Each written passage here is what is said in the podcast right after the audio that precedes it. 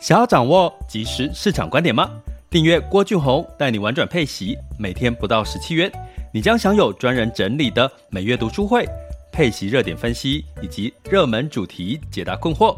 不论你想通过基金、ETF、美股或台股打造你的现金流收入，我们都能为您提供支持。点选资讯栏的订阅链接，了解更多。让我陪你一起投资理财。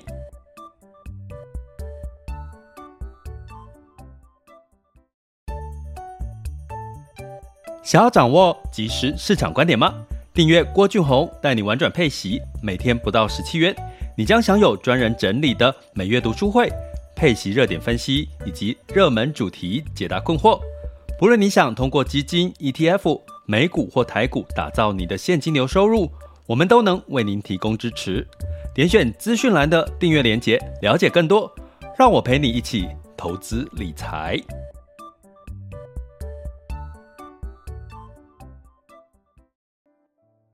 各位亲爱的学员以及听友们，大家中午好，下午好，晚上好，吼，大家平安。那进入到了五月十九日，周四了，再过一天又要连休两天了，吼。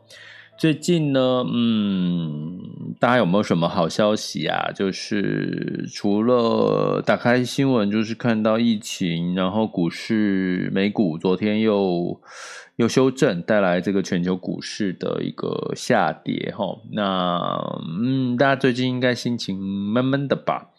那不过没关系，哈，其实这个情这个状况，五月份我们已经有特别提过，它就是一个等待，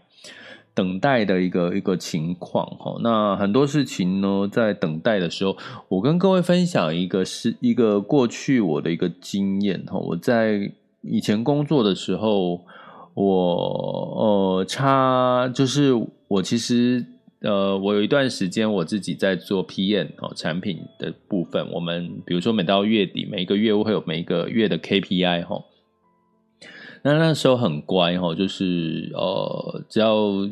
公司设定的目标，我们都会努力想要去达到它。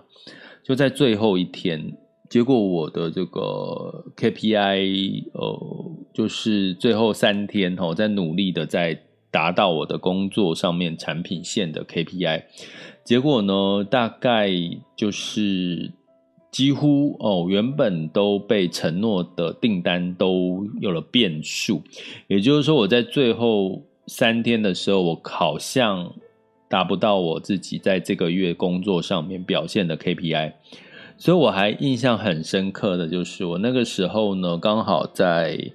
坐在捷运上，这样慢慢的准备要回到公司，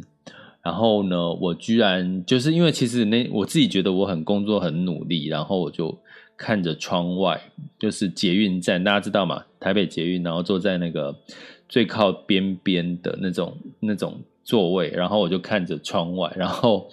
然后呢，刚好是经经过那个隧道，然后我就看着窗外，然后就想说，我工作那么努力，为什么？为什么？为什么没有办法得到我要的结果？就是觉得我我已经够努力了，我使尽全力了，然后我就那个时候我年轻年轻的时候我就哭了，就真的我就真的流了眼泪，哈，就那个男生哦，就是眼泪在在捷运站，然后过隧道，我想说应该没有人看到，我哭一下好了，忍不住。然后呢，我忽忘记一件事情哦，我忘记这个隧道过了之后到下一站，结果我刚好又坐在那个这个就是大家在准备要进站的这个这个这个等待区哈，所以当一进入到进站的时候，我在哭那个眼泪啊，脸红红的哈，就诶那个那个只要你没有在看手机，你只要看着那个窗户的时候，就看到一个一个男生这样。眼睛哭，然后穿着那个衬衫打领带，这样 眼睛哭，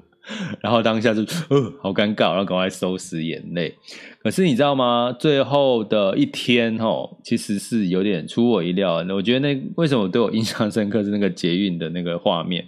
可是最后一天我是达标了，然后其实应该是说我呃当月是没有达标，可是我下个月就把它补回来了。然后我在那段时间的这个工作表现，我每个月的 KPI。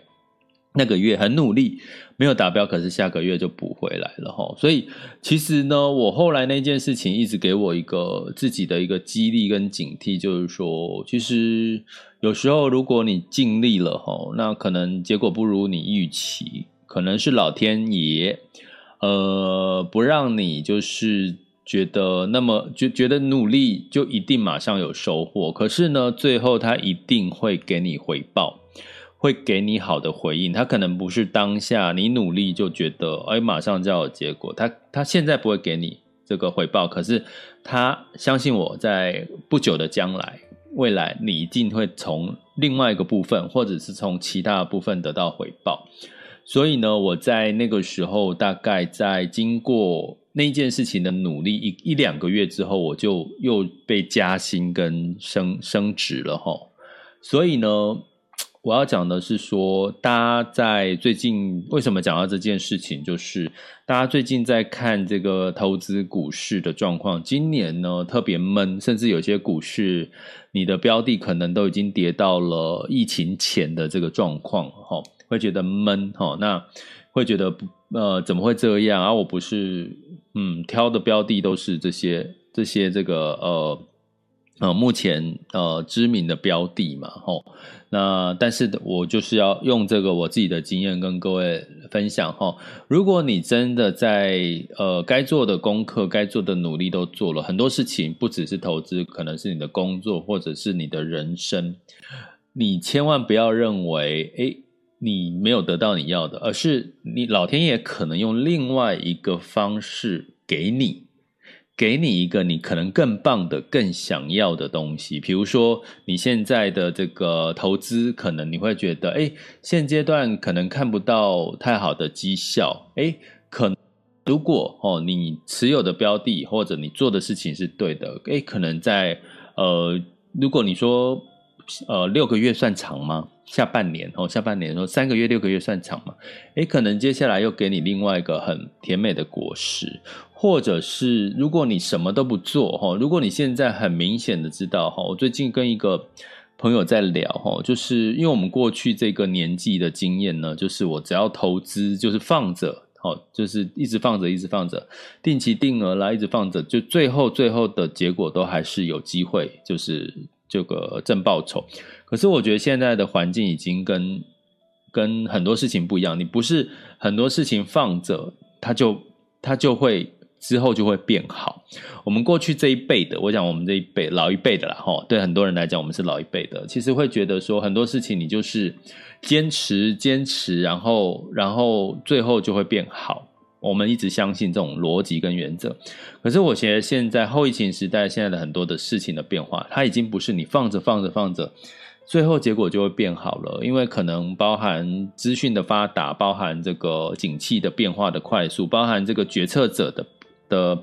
弹性，比如说我们过去从这个呃清零嘛，现在要与疫情共存，这才不过是几个月的时间，对不对？这一两个月的时间，突然之间从清零就变成与疫情共存，这个弹性之大，大到这个防疫保单乱来乱去的这个事情，哈，都足以让这个《今周刊》在这一期最新的杂志里面，把它列为这个封面标题，就是防疫保单的之乱对产险的这个这个这个状况，哈。所以呢，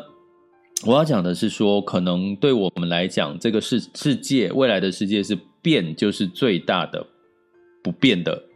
的定律，就是说你会变反而是正常。所以对老一辈的人，我们也要改变我们的心态，就是未来可能呢，呃，你要随时的动态的去调整，因为已经不像我们过去一样，就是你只要放着放着，就你的标的放着放着，最后就会就会。就会变得就会有好的一天，我觉得这这个状况已经不一样哈，所以呢，嗯，就我刚好讲到这个最近大家的心情可能会有点闷哈，讲到我过去其实呃遇到的事情，最后你只要肯努力，只要你愿意花心思在你对钱好，简简单来说，你如果对钱好，你珍惜钱，你爱钱。那老天爷最后会给你哦，钱会给你你该有的回报。如果你就是不爱钱乱花，然后你现在也不对你的投资去了解，你现在到底做的对不对，或者是你现在到底发生什么事情？市场发生什么事情？或者是你现在市场发生这些，你投资的标的是不是符合未来市场的趋势？如果你这些都漠不关心，那跟着你呢？深夜怎么跟着你呢？我觉得这个应该大家也可以认同跟理解，对不对？好，那所以呢，这个讲到这个呢，我就要跟各位讲，其实真的也没有所有的市场真的都一律的变坏哈。你会看到我最近为什么特别的提 A 股了哈，并不是说 A 股就怎么样怎么样哦，就是其实它就是过去这两三年是。没有涨到的一个市场。如果你回头看全球，美股涨、台股涨、欧股涨、日股涨、印度各方面都涨，就只有一个中国 A 股，哦，是没有没有在这段时间特别有表现。这近几年，哈，所以虽然呢，中国是在一个呃景气清零，然后景气是在一个偏衰退的一个状况。那衰退接下来下一步是什么？大家去想景气的循环，衰退的下一步不就是慢慢的往上走嘛？吼，所以呢，我们就来看一档这个零零八八二哈，我们之前特别有提过，它其实是一档中国高股息的 ETF 哈。那为什么用这一档来看呢？是因为它过去投资的是里面有像地产类股、像金融类股、像比如说中国移动，中国移动就有点像台湾的中国中华电信，然后这种通讯产业，其实它里面。的标的刚好都是比较偏防御类型的，防御类型的标的哈，所以呢，我就抽了空，我把这个标的拿出来检视了一下，因为它在过去去年呢遇到什么事情？遇到中国恒大地产哈，这个这个整个中国在政策哈，在这个压制地产哈，压制地产的一个情况下，造成这个恒大地产差点破产，大家知道现在还是没有破产嘛哈。那也没有这个违约的一个状况，所以呢，基本上呢，这个地产的过去，因为恒大地产事件造成的整个产类股的哦，甚至有点接近像崩盘的这种概念呢，已经慢慢的哦到了告了一个段落哦，所以我们在这个时间点一年之后再来回头看零零八八二的时候，哎，意义就不同了，因为如果你现在来看现在的市场，结合现在的市场，它是偏防御，我跟我刚刚讲金融。地产哦，还有所谓的呃基建，都在这档中国高股息的 ETF 里面哈，所以呢，这个呢就是我要跟各位聊这几个中国高股息的一个因。那我们先来讲这个零零八二，它在今年的表现是怎样呢？呃，基本上呢，今年以来，今年以来在五月十九号，它大概跌了四四四个 percent，今年以来哦，跌了四点四四个 percent，你会觉得，嗯，跟如果以 S&P 来平均跌幅将两位数嘛，十六十七哦，那其实居然呢，你就想香港 A 股，哎，居然。应该你去想说，香港、中国应该也都跌了很多吧？可是这一档零零八八二只有跌，年初到现在跌了四点四四哈。那我们来，如果是近五天，最近五天来看，它是涨了三点三零哈。那今天。好，今天知道嘛？全呃全球的股市，包含雅股，应该都是跌比较多，对不对？包含港股，包含 A 股也都是跌比较多。那这一档今天目前为止的这个即时四四的涨幅，哦，零点四四的涨幅。那近一个月呢是跌了三点七八，哈，三点七八，哈，所以最近是比较平，呃，到近五天都是比较是上涨的一个状况，哈。那所以呢，因为这样我们聊聊一下它为什么相对抗跌跟前进 A 股的机会跟风险，我们今天就比较稍微。细节性的一个聊一聊，然后本来是想要放到我们的这个主题课程啊，但是我觉得就呃，我们就先把它拿出来提一下哈，就是让大家不要那么过度担心市场。我觉得我其实我今天的目的是有一点希望安抚大家，不要过度担心全球市场的状况哈。那为什么呢？因为大家知道这个，嗯，中 A 股呢，基本上目前大家在关注的是中国的这个疫情，吼，会带来这个。那个全球的需求哦，会这个降温，甚至供供应链会中断的这些问题哦，都卡在中国哦。中国目前还是一个世界工厂，而且呢，它的需求，它的内需也是一个呃很重要的一个关键哈。那我曾经呢跟我另外一个朋友聊到，他是其实是他们的公司是在这个呃台湾有厂，然后在这个中国也有厂哈。那他很明显的告诉我说，今年哦，今年的事情哈，在台湾的厂呢，其实出口还是订单还是一直在增加。为什么？因为台湾的厂的出口是给这个欧美哦这些国家的，所以基本上它的出口是是没有问题，一直在成长。可是呢，在这个深圳哈，就是在它的这个呃中国的工厂哈，基本上这家公司中国工厂呢，基本上它的这个订单，它的这个呃这个产线其实是在减少衰退的。为什么？因为中国的这个工厂它就是 for 哦，直接 fulfill 这个中国的内需哈，中国的这些市场哈，所以很明显的知道，其实中国的内需市场其实是一直在往下走哈。那这个往下走会发生什么状况呢？很明显的，大家知道，如果你今天是一个主事者。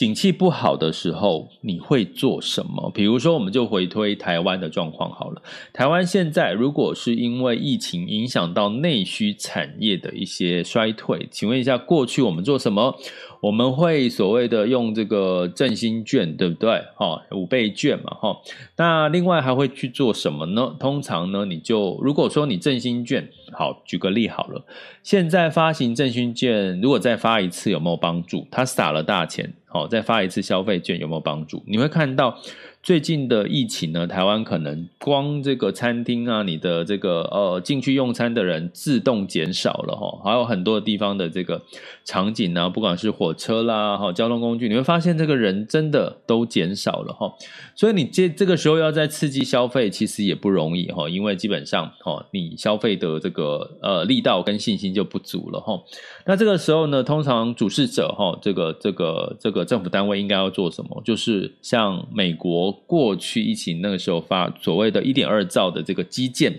基建的预算哈，所谓的基建呢，我们在上次啊上一集 podcast 有提过了哈，就是各个的这个不同的基础建设，它有抗通膨的一些效果。呃，为什么呢？因为你当你在基建投入的时候，它不用透过消费看有没有起色，它直接靠政府自己的预算的力量呢，就可以让这些基础建设有机会。带动经济成长，然后带动经济的成长。那目前的 A 股就在做这件事情，吼，他们是政策面是在做所谓的稳增长。它稳增长，你要从哪边带动起呢？你要带动内消费吗？不容易，这么多的人民他就没有信心的，失业率就高了。如果你给他钱，他顶多把钱就收在口袋里，因为就省得花嘛，不。对未来是没有期望、没有信心，我当然要省得花。那可是呢，如果他把这个相对的预算是投到投入到哪里呢？比如说投入到银行降准，哈，降低存款准备率，让钱呢撒到个中小企业，让中小企业纾困，让中小企业有能力发薪水，让中小企业有能力去持续的经营下去的话。这是不是就是不是就有机会创造比较好的一个经济的一个循环哈？那另外呢，哎，自己政府撒钱去干嘛？去盖高速公路哈，去盖更多的充电桩，去做所谓的这个。东数西算，哈，或者是这个呃，像有点像我们那个南电北送的一个概念，就是说，它把西部的相关的一些绿能，哈，这个光伏，哈，这些呃电呢，电力运送到这个呃东部，哈，像这些沿沿海的城市，那像这中间的管路、管线，还有相关的一些设备，全部都是叫做什么？跟基建有关系，哈。所以呢，目前你可以看到，在 A 股的这个部分呢，呃，表现的比较好。的，就是几个产业，第一个基建，第二个就是所谓的地产类股哈，地产类股也算是基建的一部分嘛。然后因为在这个降息的一个情况，大家也知道嘛，台湾降息，美国降息，房地产怎么样就飙上来了。现在这个呃，这个这个什么 A 股的市场正在处于降准降息的一个趋势的状况，不是升息，所以呢，它第一个会影响到了除了基建之外，当然地产。在过去跌深的情况下，它反而在降息的时候，最近他们的地产类股哦，开发啦表现其实都相对就表现得还不错。哦，地产呐、基建呐、那另外呢，他们最近呢有在辅助哦，持续的辅助这个电动车哦。电动车的一个购买哈消费，所以基本上电动车产业哈，电动厂车产业带来的，比如说充电桩，比如说这个相关的一些绿能哈，光伏啦、绿能啊、电动车锂电池这些的产业呢，其实也仍然是在那边的一个 A 股的一个发烧的一个课题哈。所以基本上在 A 股的这个前进 A 股的机会，并不是说你现在投入 A 股就有机会马上赚到钱哈，呃，反而。呢，你要挑选在 A 股的市场里面，你也不是普遍普涨，而是说你要慎选标的。那我刚刚讲的慎选标的，一样回到防御类型，一样回到基础建设，一样回到稳增长的必须消费，或者呃，刚刚必须消费没提到嘛？好，刚刚就是讲这个。呃，电动车、基建、房产，呃，为什么必须消费？消费是有机会，因为跟各位讲，目前在呃 A 股哦，在政策面上面，他们解封的节节奏是。呃，这个北京预计希望能在五月中旬左右，可是目前我没有看到北京要解封的消息，可见他们还没有正式得到清零的状况哈。那上海呢是预计在六月哈，希望能够到解封，这是他们的 KPI，因为他们的城市每一个城市都有定自己的 KPI 哈，所以基本上呢，一旦我们听到了北京、上海这些他们有解封的更明确的讯息的时候，那当然会带动所谓他们的这些消费。的一个一个呃，太就是过逢低就是超低点，我们叫抄底的这个呃这个资金的一个一个一个行情然后，所以呢，这个是属于 A 股的一个相关的一个产业的一个节奏。那你会说什么样的标的会投资在这类的标的？你就要去做功课喽。这个时候我就要有些人就会听到我说，哎，可能这样听起来 A 股似乎有点低点，有机会反弹。可是你要做功课啊，因为。你在台湾投资，我必须老实跟各位讲，台湾的中国基金或者是 ETF，它大部分都买什么？它买的是京东、京东、百度、阿里巴巴、腾讯这些的，就是所谓的中概股。所以，如果你买的都是这类的，那你当然就不会获得它有有潜力、有机会的这些产业。齁，那呃。我没有要讲零零八八二的好话，我只是要跟各位讲零零八八二，大家去看它为什么它相对抗跌，是因为它它有很多高股息类的的产业。哦，回回，其实我们今年一直建议大家就是投资比较多高股息类相对抗跌的产业。其实 A 股也是一样。哦，我刚刚讲的地产、呃金融、哦金融地产、哦相关的这些产业呢，哦，包括我之前有提过的 REITs，哦，其实呢。对于这个在中国高股息里面呢，它就是属于比较偏高股息，又是属于防御类型的产业，所以呢，相对它为什么比较抗跌？哦，反而呢，今天是逆势上涨，哦，今天反而是逆势上涨，哦，我觉得也有它的一个原因，然后目前是上涨零点五八个 percent。可是呢，我不是哦，一我我我只是在讨论，我们在学习哦，零零八从零零八八二学习，哦，好可怕，我好压力好大，在公开的这个 podcast 场合讲这些事。可是呢，为什么要讲？我其实是要让大家安抚大家的这个对市场恐惧的心态，就是不是全面都在跌，而是这个市场你就是要挑到好的标的，挑到比如说高股息、抗抗抗什么。呃，抗通膨或者是防御类型的，真的是现在的重中之重了哈啊。那如果你零零八八二的话，我觉得它比较偏卫星，不是我所谓的核心资产哈。它毕竟是最近的这个主流的一个可能可以被市场关注到一个话题哈。那以上的这个。以上的这个学习分析是作为学习参考用，不是做，我们不是要推荐你做这件事情，我只是要告诉各位防御类型的重要性。我们从零零八八二里面可以解读这件事情。那当然，我们就要提提风险在哪里吼？A 股的风险，人民币贬值啊。既然在降息，美元息，哦，那当然。人民币贬值会带来什么？资金外资流出。目前在北向资金，哈，对他们来讲，外资叫做北向资金。你只要看到北向资金，就是在讲外资，哈。基本上就是还是流出多余流入，再加上什么中概股的干扰哈，中概股呢，呃，基本上最近业绩提出来的表现没有很好，持平哈。但是我觉得对我来讲，这是在预料之中，因为我在上前两集都有跟各位提到，如果我讲到中国，其实中概股的这个呃过去在被监管严控监管的时候，他们的业绩是掉很多的。掉两位数的成长啊，跌跌两位数的这个衰退哈业绩，所以你说要它马上复原呢，在这个景气不是那么好，再加上呃中国封城，再加上呃监管才刚说要放松这个情况下，我觉得还没有那么。业绩不会表现太好，果不其然呢，最近公布的这个持平呐，哈，这个中概股的这个业绩表现持平哈，所以它有没有它的风险？有，就是汇率如果哈这个人民币贬太多，那基本上呢资金流出也会带来它的这个风险上面的一个影响哈，那所以呢。你要去从我们从 A 股来看，它有没有机会？有，它有没有风险？有。那我们看美股，它有没有它的机会？有。现在不是很多都跌升了吗？不管是 S&P 500或者是纳斯达克，不是都跌升了吗？它也有它的机会，只是它的机会会不会现在就反应？不会嘛？因为它还在一个升息的一个压力啊，还有再加上美国的确诊人数其实也在增加当中哈，所以呢，你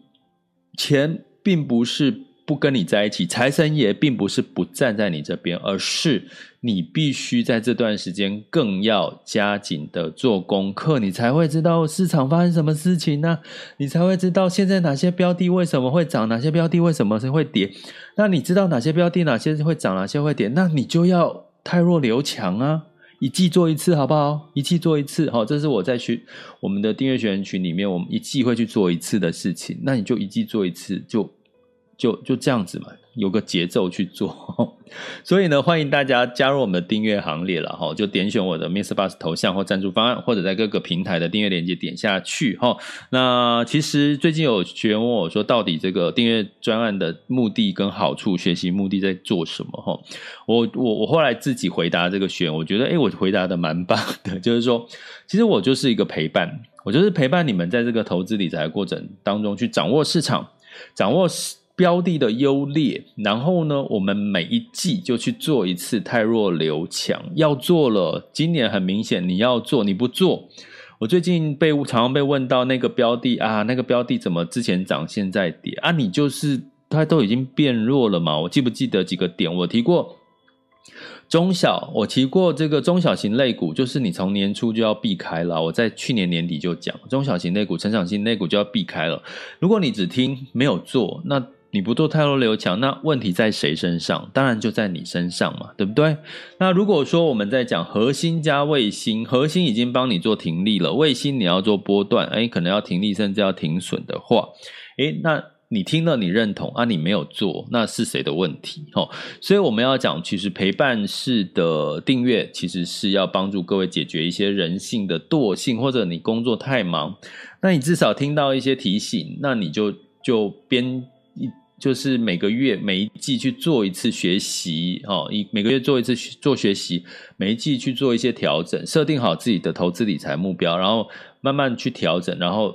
你还是有机会会达到你的投资理财目标。所以钱不是从天上掉下来的，我觉得那个努力是你必须要做的努力，是你在投资理财上面还是怎么样，还是要该做的功课还是要做。就像我之前跟各位讲，就算是我。在努力每个月每个月我在上班族的时候，努力争取我工作上面的 KPI。我某某个月很努力，我没有达标，可是最后我还是老天爷，我还是会给给我更丰盛的回报。那个回报会是什么？我又升官又加薪了，虽然不是在那个月，所以。鼓励大家不要气馁哈，你做的任何努力，就算不会反映在你现在的这个你想要的结果，可是相信我，老天爷一定会在其他的地方，或在未来不久的将来，给你你很开心的回报。这里是郭俊宏，带你玩转配息，给你及时操作观点，关注并订我，陪你一起投资理财。好啦，那今天讲的有点。久哦，那我们还是快速的讲一下二零二二年五月十九日的全球市场盘势，轻松聊。OK，那风险指标，今日 VIX 恐慌指数来到三十二点一零啊，那当下现在的 VIX 恐慌指数是三十点九六，那十年期美债殖利率是来到二点九零二二哈，所以基本上 VIX 恐慌指数又稍微升上去，但美债殖利率并没有往上走哈。所以你从这个角度，如果说市场是真的预期这个美国要升息升很多，其实美债殖利率有可能在往上升的几率应该要是有的哈。那可是目前看起来还是在二点九多，所以我我说其实升息升三超过三嘛哈，应该是一半一半的，我觉得。也不用特别的说特别的紧张，我觉得是一半一半的几率，除非你现在看到十年期美债殖利率突然变成三点一、三点二、三点三，哎，你可能就要稍微再紧张一下，说，哎，是不是真的升息，在加码升息的这个情况可能会发生哈？那在美股的部分哦，就是这个当然是呃华尔街消化哈，这个鲍尔的这个鹰偏鹰派的这个言论哈，所以造成科技包含特斯拉又涨又跌，哦，就把那一天的涨幅又跌下来了哈。其实它就是把前一天的涨幅又跌下来，就是这样。那道琼下跌了三点五四，S M P 五百下跌四点零四，纳斯达克、费城半导体分别下跌四点七三跟五点一七哈。那所以呢，这个部分 我觉得就看哈，我都通常就鼓励学员，就是当你看到市场下跌，你就回去看美股的期货盘的表现的状况哈。来来做一些定夺，欧股哦一样下跌哈，那欧洲也慢慢即将要进入到这个升息的几率了，货币紧缩的几率哈，英国四月份这个通膨是。达到了四十年来的新高哈，所以泛欧六百下跌了一点一四，德法英分别下跌了一点二六、一点二跟一点零七个百分点哈，所以呢，英国慢慢的哈就进入到了下半年可能要进入到货币紧缩的一个阶段哈，所以呃轮流啦哈，轮流嘛哈，所以大家知道了美国、台湾发生这些事情，下半年哎欧洲你可能就要稍微的就是呃适度的可能它也会波动会加大哈，就这样的一个概念。那在呃这个台股的部分啊，当然今天哈就是呃我们可能就看到哈台股应该不会表现得太好哈。那嗯在跌破万六，哦今天应该跌破万六。那相对的来讲，我们来看一下，在呃昨天的时候，恒生跟科技本来是大涨哦，那今天呃呃前天昨天大涨，那今天呃昨天是。呃，小涨小跌哈，那 A 股也是小跌零点二五到一点零点一六 percent，那台湾指数是上涨一点五哈，在昨天啊，日经指数上涨零点九四，那。上证指数呢，成交量还是维持，沪深两市维持在七千七百多亿。那台股呢，也是一样，比较这个呃量并没有大幅的一个一个上涨哈。所以全球的股市还是比较偏在一个观望的一个格局。那我们来看一下这个目前最新的这个啊，我居然又没有把它叫出来。好，今天好像会等我一下哈。我看一下目前的雅股的盘势哦。好，今天现在时间是十二点三十五分。啊，我刚刚没有把它先打开，所以要让它。跑一下下，好，那在看雅股了之前，我们先回来看一下其他的，再回来看雅股好了哈。那能源的部分呢，是布兰特原油下跌二点五 percent，来到一百零九点一一了哈。那当然呢，这个油价本来就应该不会有再飙升的机会的几率比较低啦，因为这个俄乌战争的，除非是俄乌战争哦，因为呃景气在衰退嘛，那油价怎么可能需求会变旺呢？所以基本上油价呢，大概是在二点五 percent 下跌二点五 percent 哈，来到一百零九点一一每桶美元。那金价呢，也是下跌零点二 percent 到一。千八百一十五点九美元每盎司哈，那所以呢，基本上哈，就是呃，就是品，就是没有什么特别的亮点。那在汇市的部分呢，哦，在这个抛售的一个情况下，哈，美股这个下跌的情况下，情绪避险情绪又稍微的增温哈。那美元指数来到一百零三点九零八三，那美元兑台币是二十九点七九哈，这个台币又稍微贬一点点。然后，呃，美元兑换人民币是六点七六一三哈，那美元兑换日元是一百二十八点二七哈，所以美元呢稍微就是持平的状况哈。所以你如果硬要说美国昨天的修正是跟升息有关系，可是你看美元并没有强再升，继续升值，再加上美元兑换日元，其实日元反而是比较呃稍微反弹了一些些。再加上十年期美债殖利率，其实没有太多对于升息上面的过度的担忧了哈。这个是我希望从这个数据里面可以跟大家提的。那今天的台湾加权指数是下跌了三百三十点哈，跌幅是二点零呃呃呃更更新，它突然更新了，跌幅来到三百一十七点哈，下跌一百九一点九 percent 哦，目前是 来到一万五千。九百七十九点七哈，就是跌破了一万六哈。那贵买指数是下跌零点八 percent 哦，那这个台积电哦是下跌了二点九七 percent，来到了五百二十二块钱。那在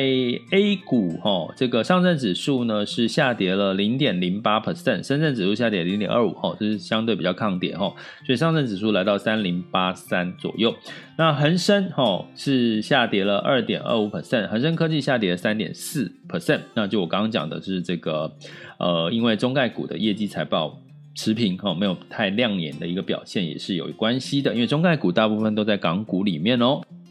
那在日经指数是下跌了，日经二五下跌了一点九一，南韩是下跌了一点二七，新加坡是下跌了零点四一，所以呢，这是目前是十二点三十八分哈，这个雅股的一个情况哈。这里是郭俊宏带你玩转配息，给你及时操作观点，关注并订阅我，陪你一起投资理财，我们下集见，拜拜。